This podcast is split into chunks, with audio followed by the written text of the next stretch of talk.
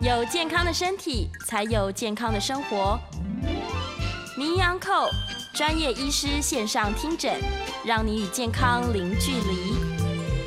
欢迎来到 FM 九八点一九八新闻台，您现在所收听的节目是周一到周五早上十一点到十二点播出的《名医安扣》，我是主持人要李诗诗。我们今天的节目同步在九八新闻台的 YouTube 频道做直播，所以也欢迎听众朋友们可以来到我们的这个网络的聊天室哦，留下你的讯息。今天我们要来聊的这个主题呢，其实是非常非常多女性都相当困扰的问题哦，它叫做子宫肌瘤。那当然呢，我们在节目现场也请到了专家哦，是中山医院妇产科，也是燕元贵妇产科诊所的燕元贵燕医师，欢迎燕医师。主持人好，各位听众大家好，好，大家早安哦。早安。这个其实我们身边应该不乏有女性朋友们，大家就会。嗯呃，很多这样的困扰，就例如说她会经痛啊，嗯然后或者是检查之后发现，哎、我好像有子宫肌瘤，就是这个发生率其实是相当高的。对那我稍微看了一下资料，呃，统计起来说，有三成到五成的女性都是有机会得到。对对对对，这个子宫肌就瘤是我们妇科子宫、卵巢，就是我们生殖系统是里面最常发现的肿瘤。那事实嗯上，在我们的一般的妇科手术里面，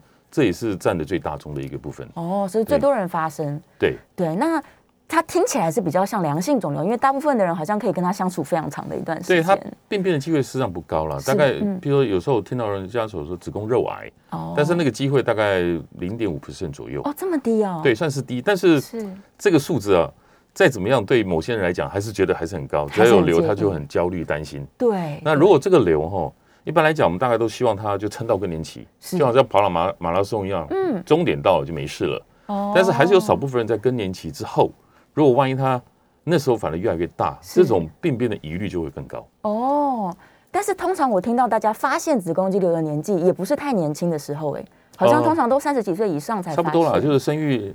年纪以后，你的荷尔蒙来了一段时间，比如子宫这个肿瘤才会慢慢慢慢形成。是然后有些人是定期，也许是呃健康检啊查，健康检他意外查发现了。是有些人是因为有症状，嗯嗯哦，比如嗯说经血来的很多，是或是有有血块异常出血，嗯嗯甚至有时候因为瘤太大嘛，它是有可能会造成一些压迫，啊会疼痛什么的，所以有些人压到，有时候会疼痛啦，有时候压到膀胱就频尿，哦如果压到什么肠子啦，它可能是消化不好啦，便秘胀气啦。是是是，我们也碰过更大的，甚至压到后面是腰酸背痛，哇输尿管也也刚好在子宫的旁边嘛，是它有时候压到输尿管，甚至我们也碰过那种肾脏都水肿的。哇，它直接对压那个到就很肾严重脏了对是是那是就比较，严真的重比较大了。嗯哼所以这种时候发现，其实大概也都有一点点年纪了嘛。嗯，哎，还有有些人是因为他去按摩。哦，那比如说他去按摩那个按摩师，大概都很很厉害啦。他有时候一摸你肚子，哎，这个东西是怪怪的异物，哦然摸后到一可个能会去叫你去看妇产科。是如，果是摸起来是硬硬的，对那大部分是肌瘤。嗯有时候摸起来哎鼓鼓的、软软的，那有时候就是卵巢的囊肿，因为哦卵巢囊肿是比较水样的东西。 OK，所以有些按摩师其实是摸得出那来，医生摸测出来说你肚子怪怪的，嗯但通常撑到更年期之后，它这个慢慢慢变小的比喻是比较比较大对，大的。概整体来讲，大概就九十九点五 percent 以上，是大概这个瘤就会开始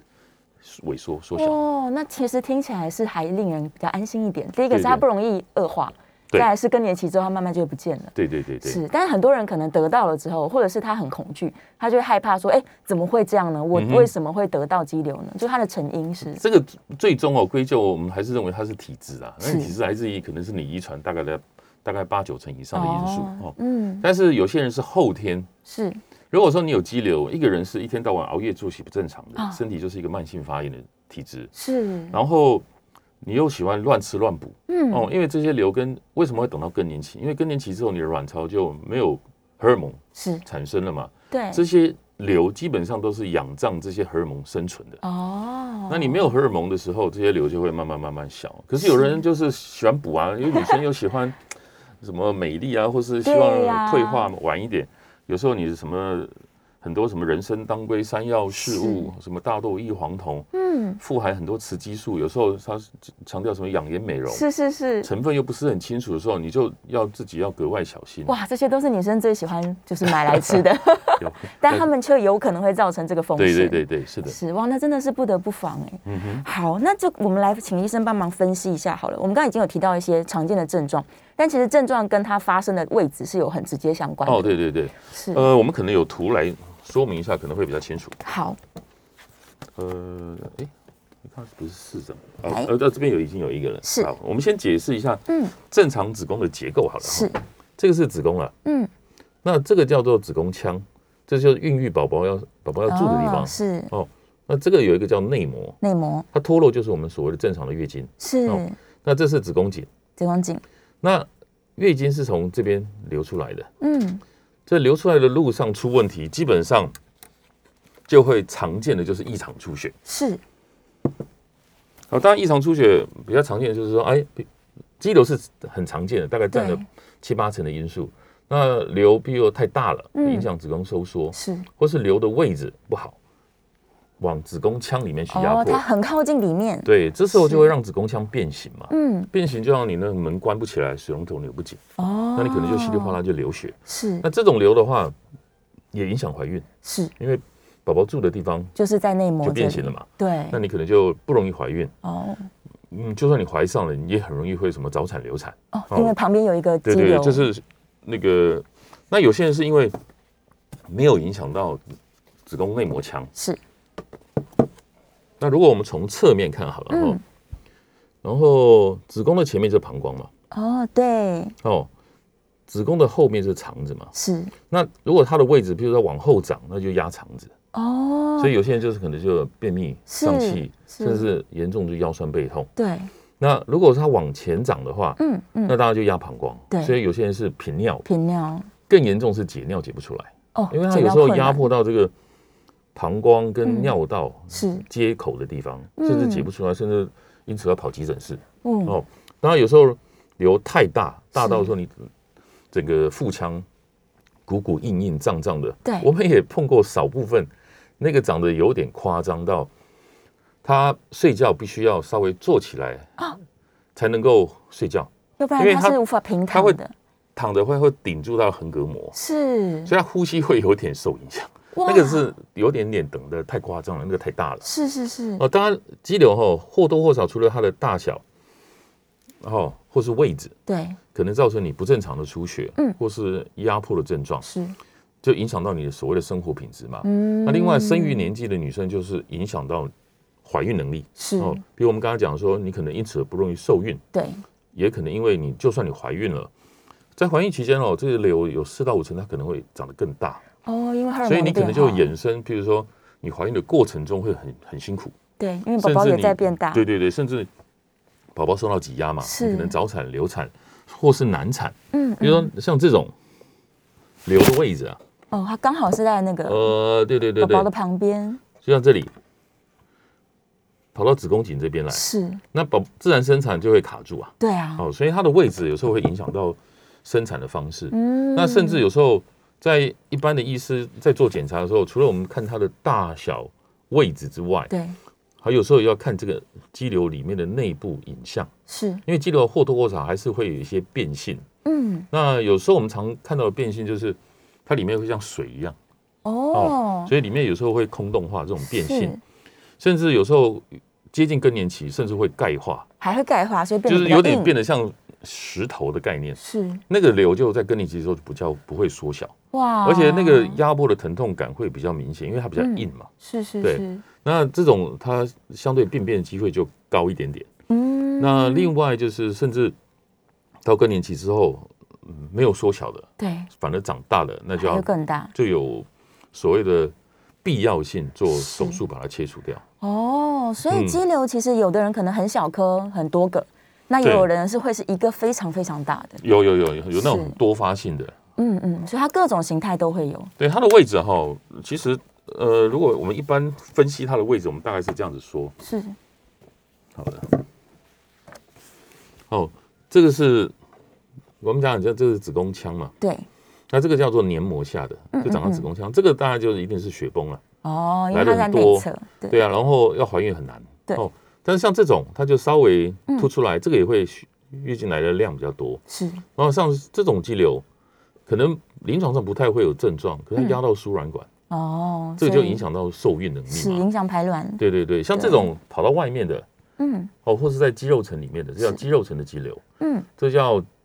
浆膜下的肌瘤，这种比较不会有症状。就是在外侧的，对，它顶多就是长得比较大的时候，它可能造成一些压迫。压迫周边器官。哦但是偶尔我们有碰过这种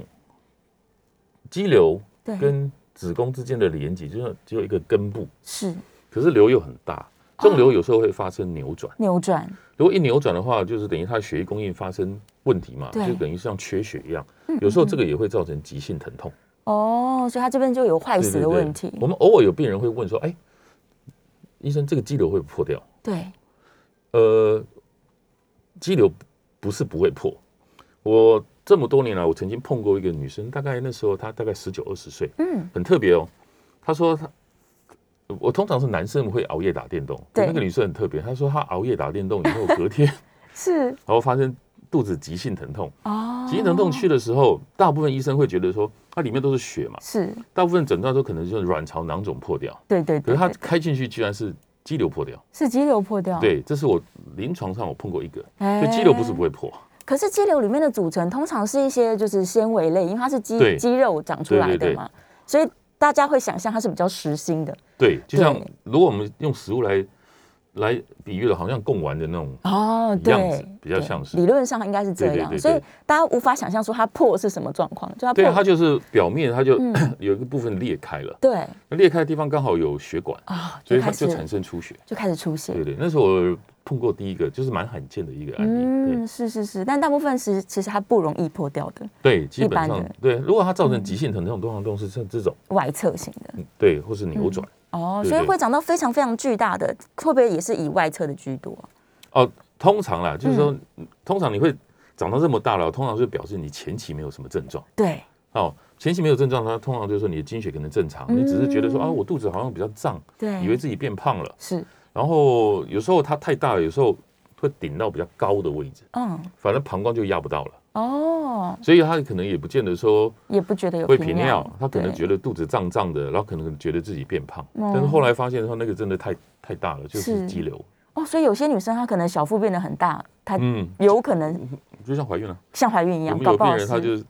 说他出去的话，对。人家都会以为她是怀孕了、。哦，还会让座给她 有啊，会让座给她。是，但像这么大的，我们应该就是要建议手术了吧？嗯、当然有些人当然是说，呃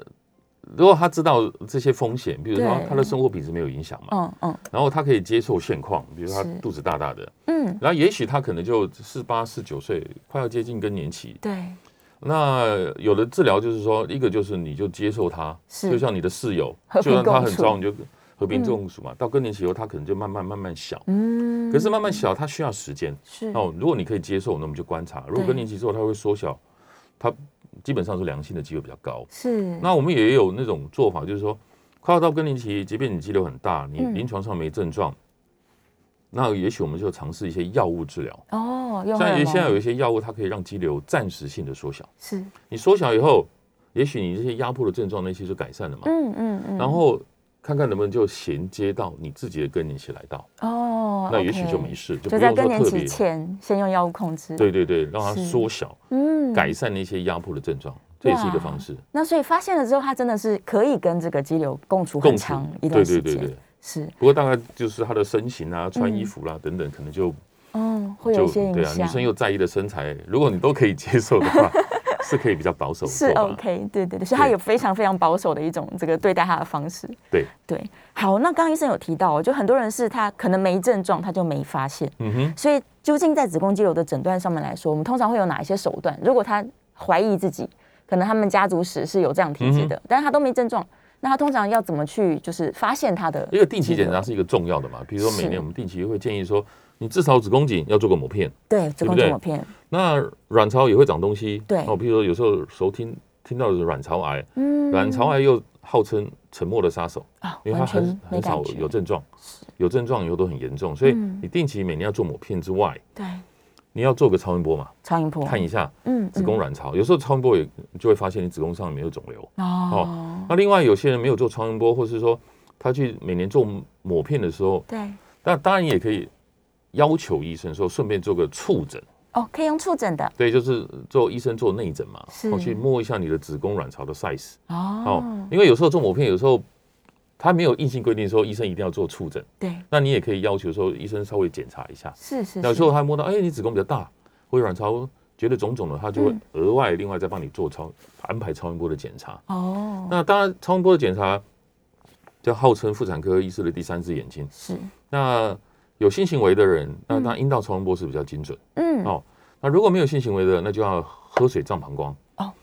哦，这样子把子宫前面的肠子推开嘛，是，这样子会比较清楚。哦，OK，所以它透过超音波基本上可以大致上嗯对，检查基本出上来超音波基本上都可以诊断。嗯嗯对嗯，OK，所以这些都是都是很呃在门诊就可以做处理的检查了，对对对，当然也有嗯更细微的啦，譬如说有些人，譬如说我经血一直异常，是，可是他有时候找不到原因。嗯，那通常经血异常哈，不要以为说你有肌瘤，是，你就以为说我一定是肌瘤造成经血异常，哦，因为肌瘤哈，事实上有五分之一的人，他同时会合并内膜产生病变。哦嗯，那也许你的肌瘤是这种，当然你可以解释说是以经血异常的原因嘛。是，但是有时候肌瘤你搞搞不好长这边对，在外侧，哦，长个五公分，可是它没有压到里面去啊。对，可是有些人就是乱出血，嗯，那这时候乱出血你还是要去评估别的原因，是，比如说子宫颈有没有问题。嗯所以我们在评估异常出血的时候，千万不要只 focus 在你的肌瘤。是，子宫颈抹片千万不要忘记，一所定以要医生做一定会去厘清一下你的出血是子宫颈来的，嗯，还是从子宫腔里面来的。子宫腔，，对啊，那这边排除掉，那就剩这边嘛。是，那这边的话，常见的就是肌瘤，嗯，甚至有时候是内膜长东西。哦，你有时候听到人家什么子宫内膜息肉，对，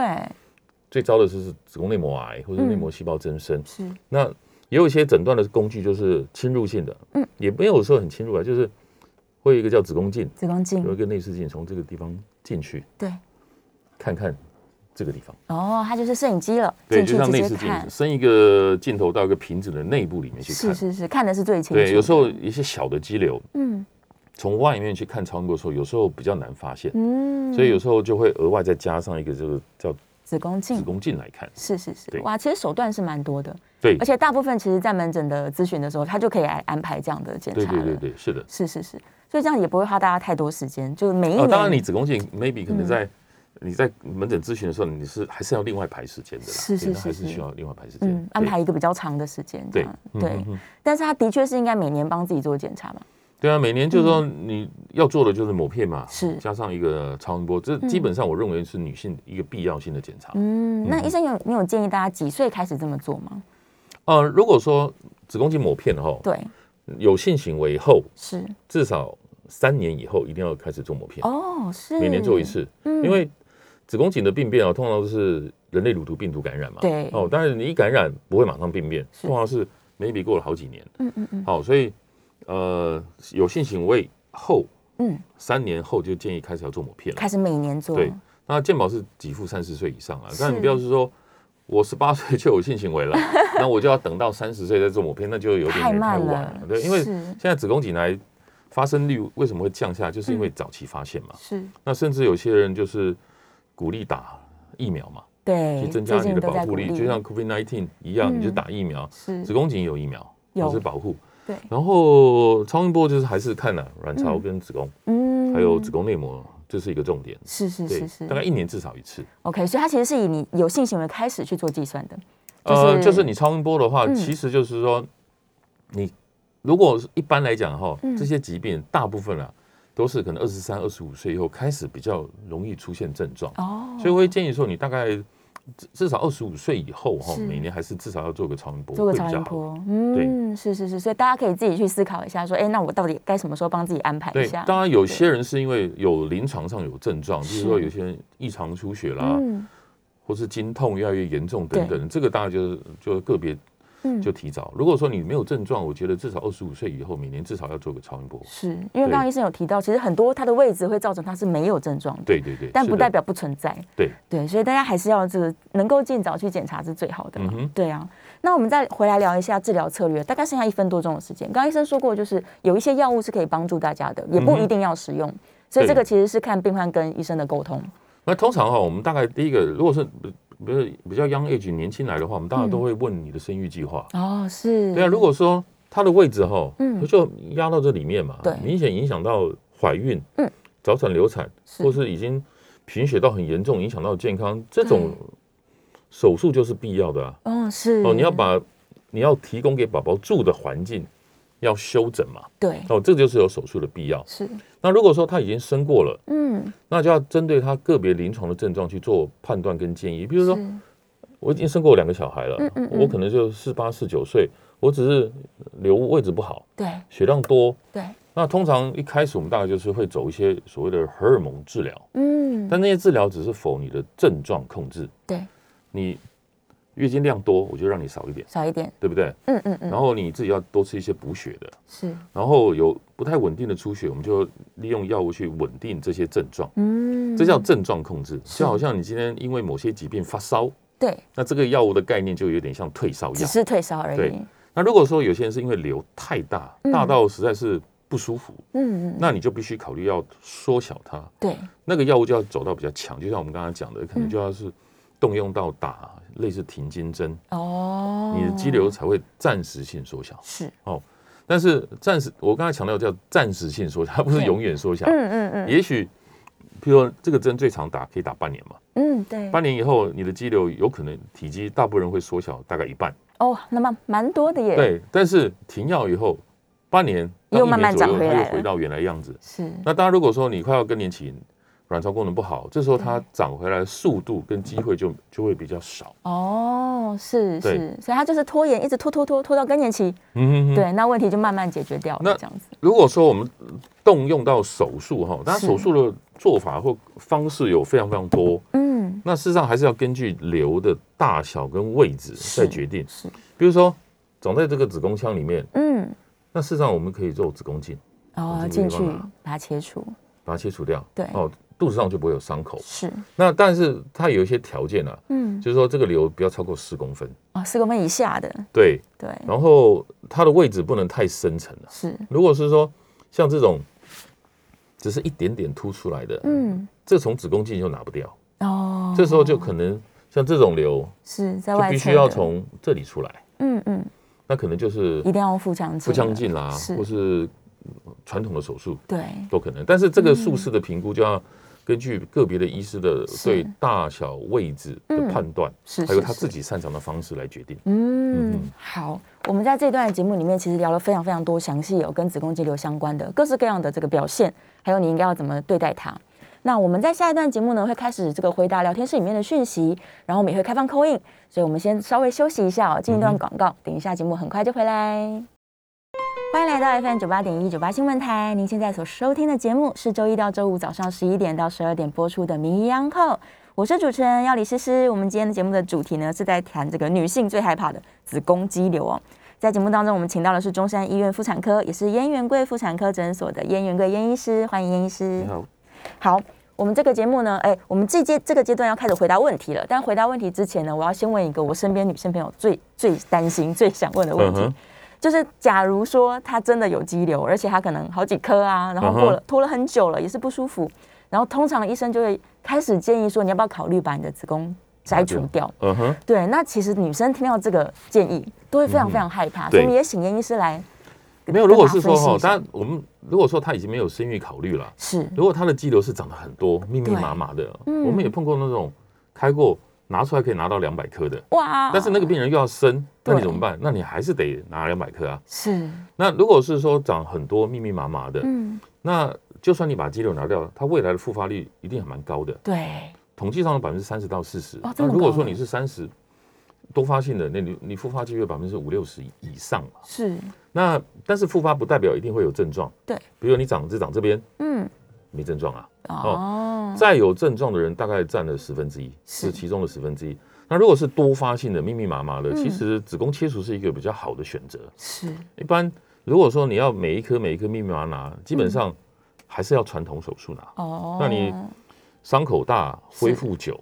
那子宫表面的伤口又多，对那有时候就会担心这个伤口跟旁边的器官粘在一啊起，就是怕粘连嘛。粘对那如果是子宫切除比较单纯嘛，就像拆，我们刚才讲拆房子比较简单，是就这样子拆。直接拆掉对，那嗯卵巢是保留嘛，对你的荷尔蒙是跟卵巢有关，嗯而且拆房子如果说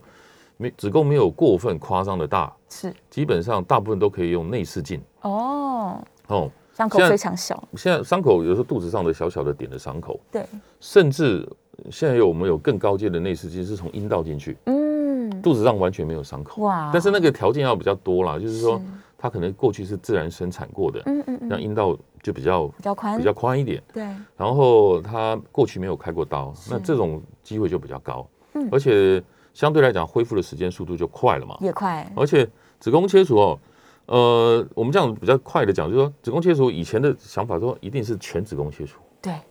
包含子宫颈，嗯嗯，因为以前子宫颈癌机会高嘛，是所以子宫有问题那时候一定是拿全部掉。切掉，那后来发现说，子宫颈拿掉对女生来讲不是一个太好的事情，是因为阴道跟子宫颈连在一起，嗯，你这边拿掉了，有时候这边的韧带啊松掉了，哦，有碰过膀胱掉下去的，是肠子掉下去的，或是阴道直接翻到外面去的。哇，哦，所以现在的状况就是说，如果你的子宫颈抹片是正常的，是其实你也可以选择做次子宫切除。哦哦，嗯那个概念就有一点像拆房子，但是对留地基。 ，OK，那你地基留着的话，你整个骨盆底下面的结构是就没有因为手术做任何的改变嘛，嗯，所以你嗯的膀胱、肠子是的功能是一样。对，然后甚至有人认为子宫颈保留性生活品质还是会维持比较好。比较好，对是是，那你是抹片的风险，但是你每天还是要跟正常一样，每天要嗯做嘛。对不过，那保留子宫颈哦，嗯还是有大概百分之五到十，还是有可能会长肌瘤，哦还是但机会很低了，因为是子宫是颈是就像这里子宫颈也可能会长瘤嗯哦，甚至我们也碰过那种子宫颈瘤会掉到阴道里头的。哦哇，那以前检查后，偶尔有少部分人他可能会忽略到内诊，是其实内诊对肌瘤的判断也很重要，因为超音波哦，顶多就看到这上面。子宫颈以上，对啊，对那有些人就是一天到晚阴道出血，找不到原因，嗯那也忽略了内诊，是结果后来发现他是掉到这边来，哦，所以它的肌瘤位置比较低对，啊，而且那个病人没有生育过，没有嗯没有性行为，没有性行为你的没有性行为的话，基本上医生就不会没有办法检查到阴道，哦，所以如果是说你上面都处理过了，怎么都对找不到答案的时候，其实就要往子宫颈这个这一子带，宫颈阴道里面去找，嗯，来找因了问题这样。对对对 OK OK，所以医生其实认为说，呃，子宫的切除在于子宫肌瘤这件事情上面来说，其实帮助是大的，因为嗯哼，局部的取出来，它都还是破坏跟伤害了。对啊，但是这个还是要跟患者去讨论，嗯，嗯然后譬如说你的生育计划。是是是，还有你能够承担对，这个手术，嗯然后比如说有些人希望尽快回复恢回复复到体你力啊的工作啦，当然是是采用那种最微创的方式是最好嘛。嗯嗯嗯，那拆房子是一个可行的方式。是是那如果有些人就是不管什么原因，他就是要保留子宫，嗯那你也只能 做比一较直辛维苦、修，对比，较辛苦的手术。是是是。哎、对我们在电话线上有一位听众朋友进线了，来，嗯，林先生，请说，林先生，主持人、医师两位好哈。你好是我有两个问题想请教您哈，因为我有一个亲戚的阿姨呢，她这个就是今年是大概六十岁左右，然后也是肌瘤过大，然后都会这个经血量过大的这原因啦哈，嗯然后她现在就是在评估要把这个肌瘤做一个处理啦哈，然后呢，我这样子好了，我先打岔，因为我怕两个问题有点。六十岁他还没停经，诶，她已经停经了，嗯，停经后又在不正常出血。是是是，哦哇，因为如果说肌瘤在更年期之后变大，是，癌症风险高。嗯，那另外一个就是停经后出血，还有一个更常见的因素就是子宫内膜病变，哦，呃所以他不要只在评估那个肌瘤，是一定要请妇那个医生顺便帮他检查一下那个子宫内膜的厚度，嗯嗯，就是这个 OK，然内后膜的厚度。是哦，当然抹片是基本的啦。是是是，然后听说现在还有对这个肌瘤有比较新型的这个海扶刀的手我术，我认为哈，如果六十岁以上哈，嗯然后这个肌瘤还很大到甚至变大，对，我们刚才讲它病变的疑虑是越来越高的。哦，海服刀它只是一个保守的哦，是当然有些人他的就像有点像微波炉啦，哦，就是去加烧热灼加热，然后那个对肌瘤的血管供应变少以后，是那个瘤会缩缩小，小，但是他没有办法判断它是良性还是恶性的，嗯，所以在于六十岁。对一般人大概五十岁上下就挺进了嘛，是你到六十岁还受肌瘤的困扰的时候，嗯嗯这是一个不寻常的状态。是那又有出血，对那就是更不寻常。是哦，所以要厘清，除了肌瘤之外，有没有内膜内膜的问题的问题，是因为内膜癌是在更年期之后最常见的癌症，嗯还有子宫颈也不要忽略，哦然后是这个常规要做检查。嗯，那如果说你照以你的描述来讲，我不会去建议病人在这个时候采用海扶刀。哦，对，反而要更详细去检查这个肿瘤的对对状态。是的，是是是好，，那第二个不好意思，第二然个问后题，我我想请教的是说，嗯，现在这个呃有分全子宫或者就是有留子宫颈嘛哈，嗯对那、如果子宫颈它是健康的留下来的话，会不会可以预防女性比较不容易有这尿失禁的问题？这样哦，请我教跟我们刚才有有讲讲到，就我在保留子宫颈哈，事实上就是有点拆房子嗯，留地基的概念，我们只做到这里嘛。对，那这下面重要的韧带事实上都在这边。是是，那子宫颈保留的话，那你的周围的结构不会因为手术而发生任何的改变，嗯，所以不会因为这个手术而对增加你，比如说未来尿失禁的机会。哦，其他但是风因为险都低，尿失禁有时候跟老化有关系啊，是比如说你自己过去有生过啦，嗯生很多，或是说宝宝比较大，对，或是因为更年期之后荷尔蒙少了，是膀胱也有可能会慢慢松嘛。嗯嗯，但是并不会因为说次子宫切除是而增加这个松的机会。哦，嗯哼， OK，所以的确是，如果能够保留子宫颈是一个很好的选择。对对对对，这是一个啊是是选择啦。 OK，好，我们这个线上有好多好多问题哦，我们来看看有没有一些可以哦。这个问题其实应该蛮多女生会问的。她说，巧克力囊肿会不会引起卵巢的扭转？巧克力囊肿是，呃，我们其实之前有在嗯单独一集节目讨论过，对不对？但巧克力囊肿嗯哈，基本上它是内膜异位造成的，事实上它会造成一些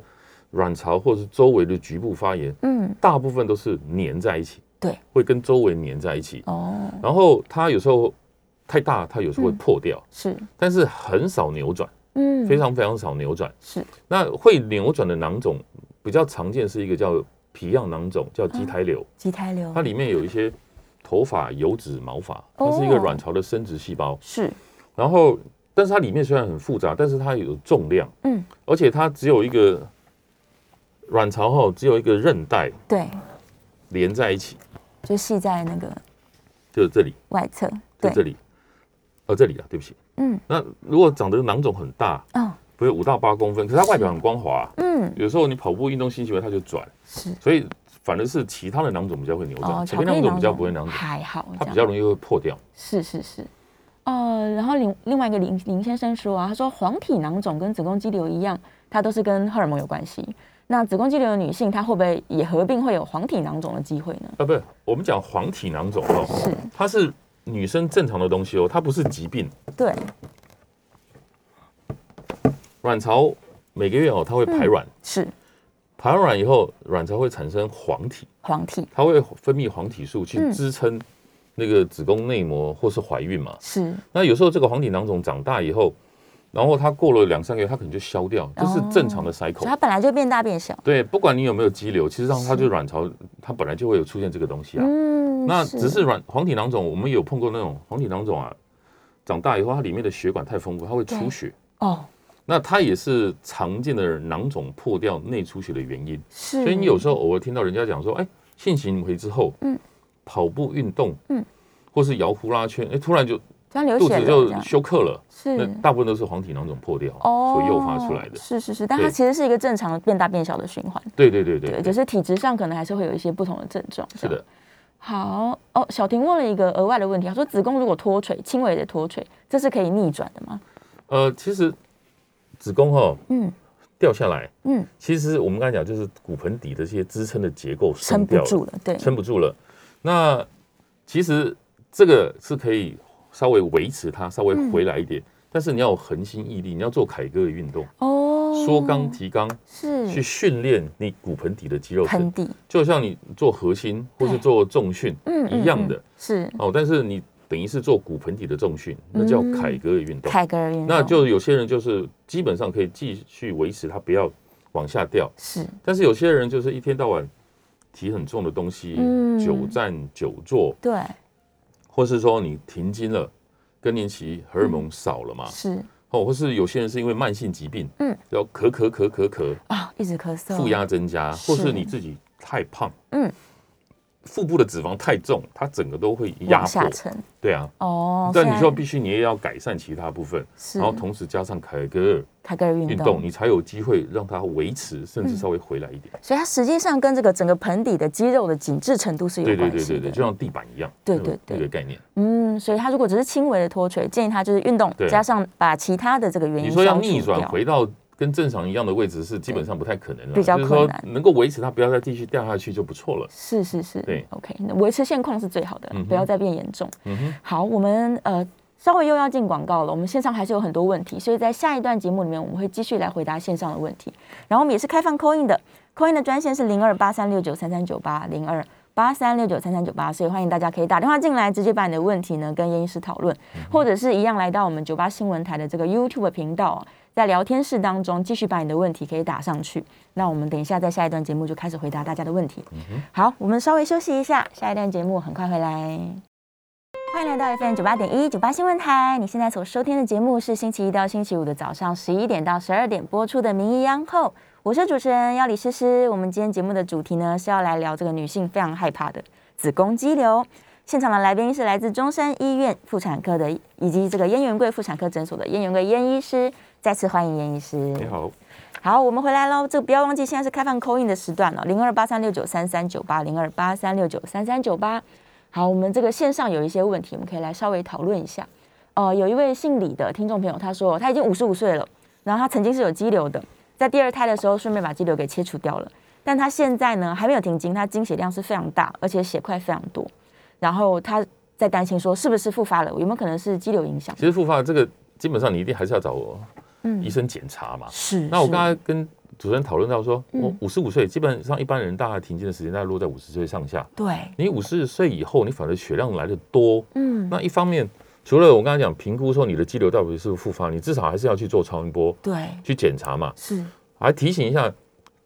子宫内膜癌是我们更年期嗯或是更年期之后对，反而风险越来越高的癌症，嗯，所以千万不要忽略你的经血，不要以为只是肌瘤。对，所以你去做评估检查的时候，三个重点，嗯，一个厘清你的子宫颈子有宫没有颈问题，哦，出血不是这边来，对，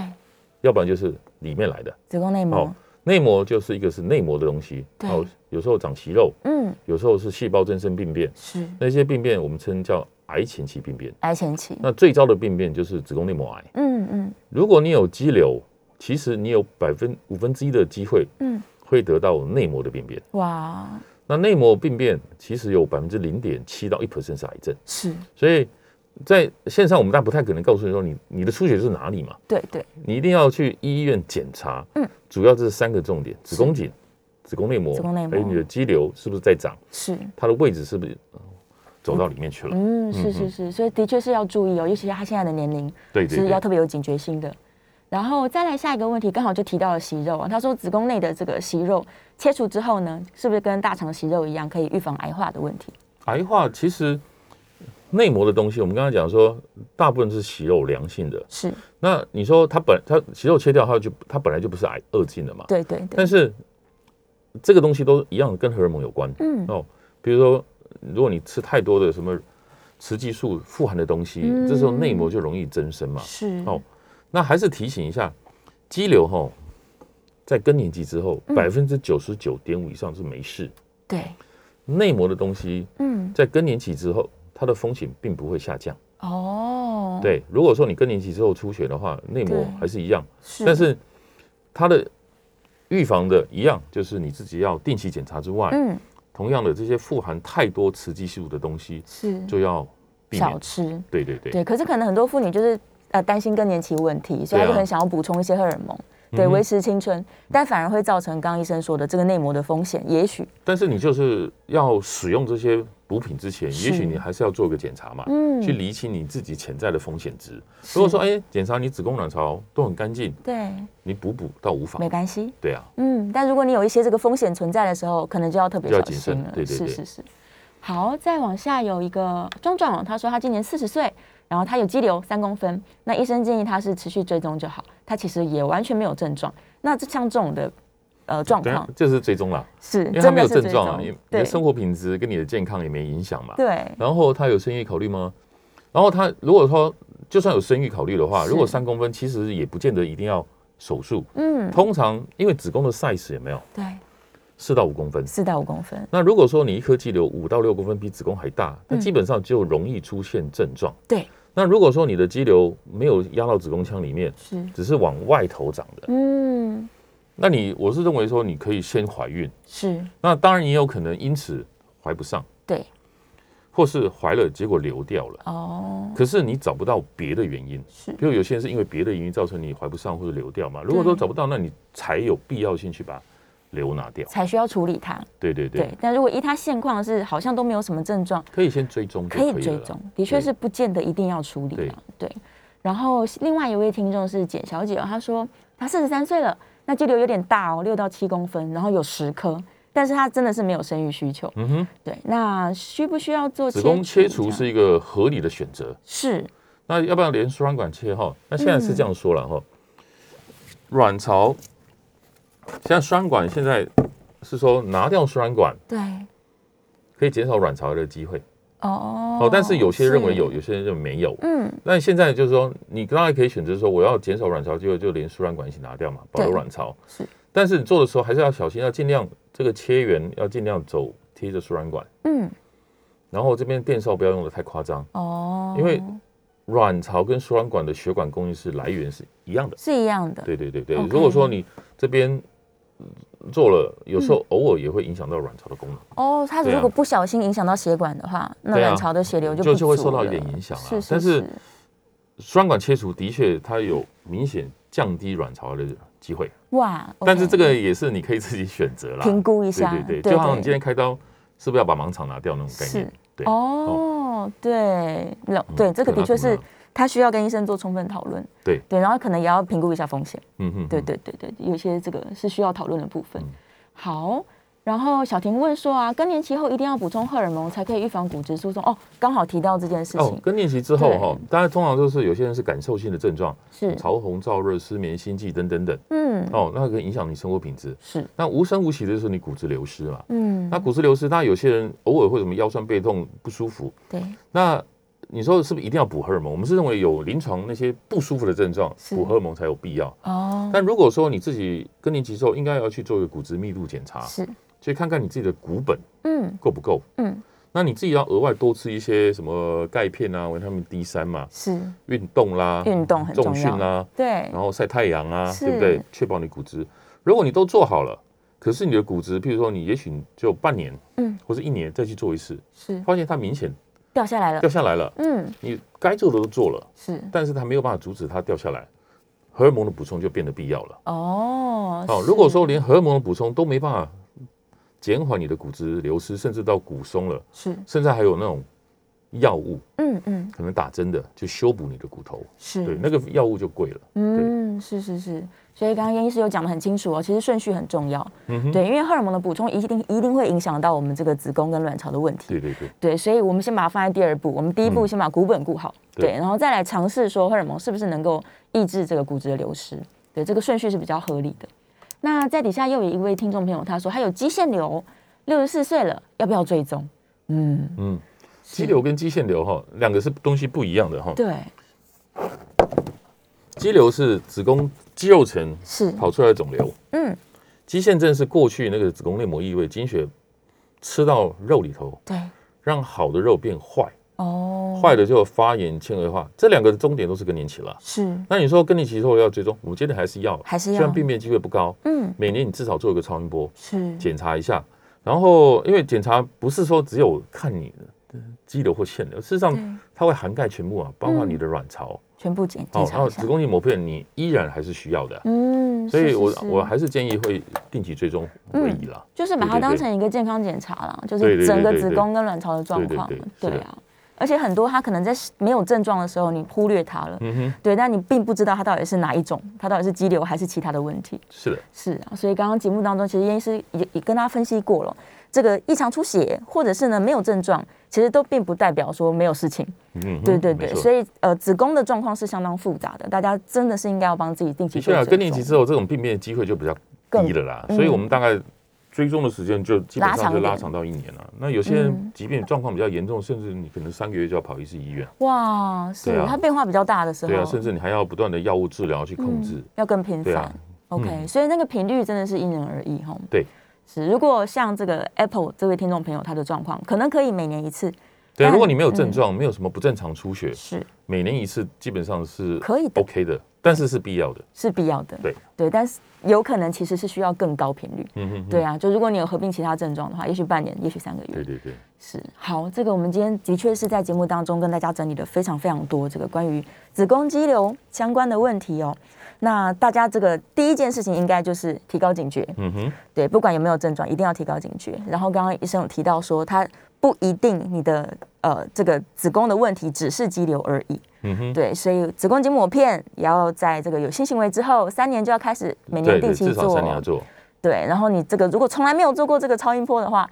建议大家可以开始去对，至少预约二十五岁以后，至少嗯每年做一次检查会比较好啦。是，因为有些问题哦，你提早可以发现，嗯，就提早就可以解决掉。对，哦，对，所以越早发现是越好。嗯哼，只要拖到后面，有也许会合并对啊，其他你问你题，越早发现，你付出的什么医疗成本或是时间嗯等等都会越来越比较少。而且恢复也比较快。当然，当然，对啊，嗯是所以的如果有一些必要的手术，也是提早做是好的。嗯哼哼，对啊，好，这是非常开心。我相信大家应该还有非常非常多的问题。对啊，所以之后陆陆续续我们可以再请严医师哦来到 OK，节目，谢谢对，继续跟大家分享，非常非常开心。对啊，其实像我自己私底下也有非常多这个妇科相关的各式各样的问题，对，很多 Q 在脑袋里面这嗯样哼。对啊，实希际望上有机都会还再是。帮帮你解答。是啊，是啊，最好就还是在门诊啊，跟医生详细的这个做一对一咨询，因为每对个人个别状况真的不太一样。是的，对啊，好，我们再次感谢严医师来到节目里面哦，也希望能够解答非常多听众朋友的心里面的疑问。那这个哦就是希望大家可以继续追踪我们的节目啊，我们下一次的节目见了，谢谢，拜谢谢，拜拜。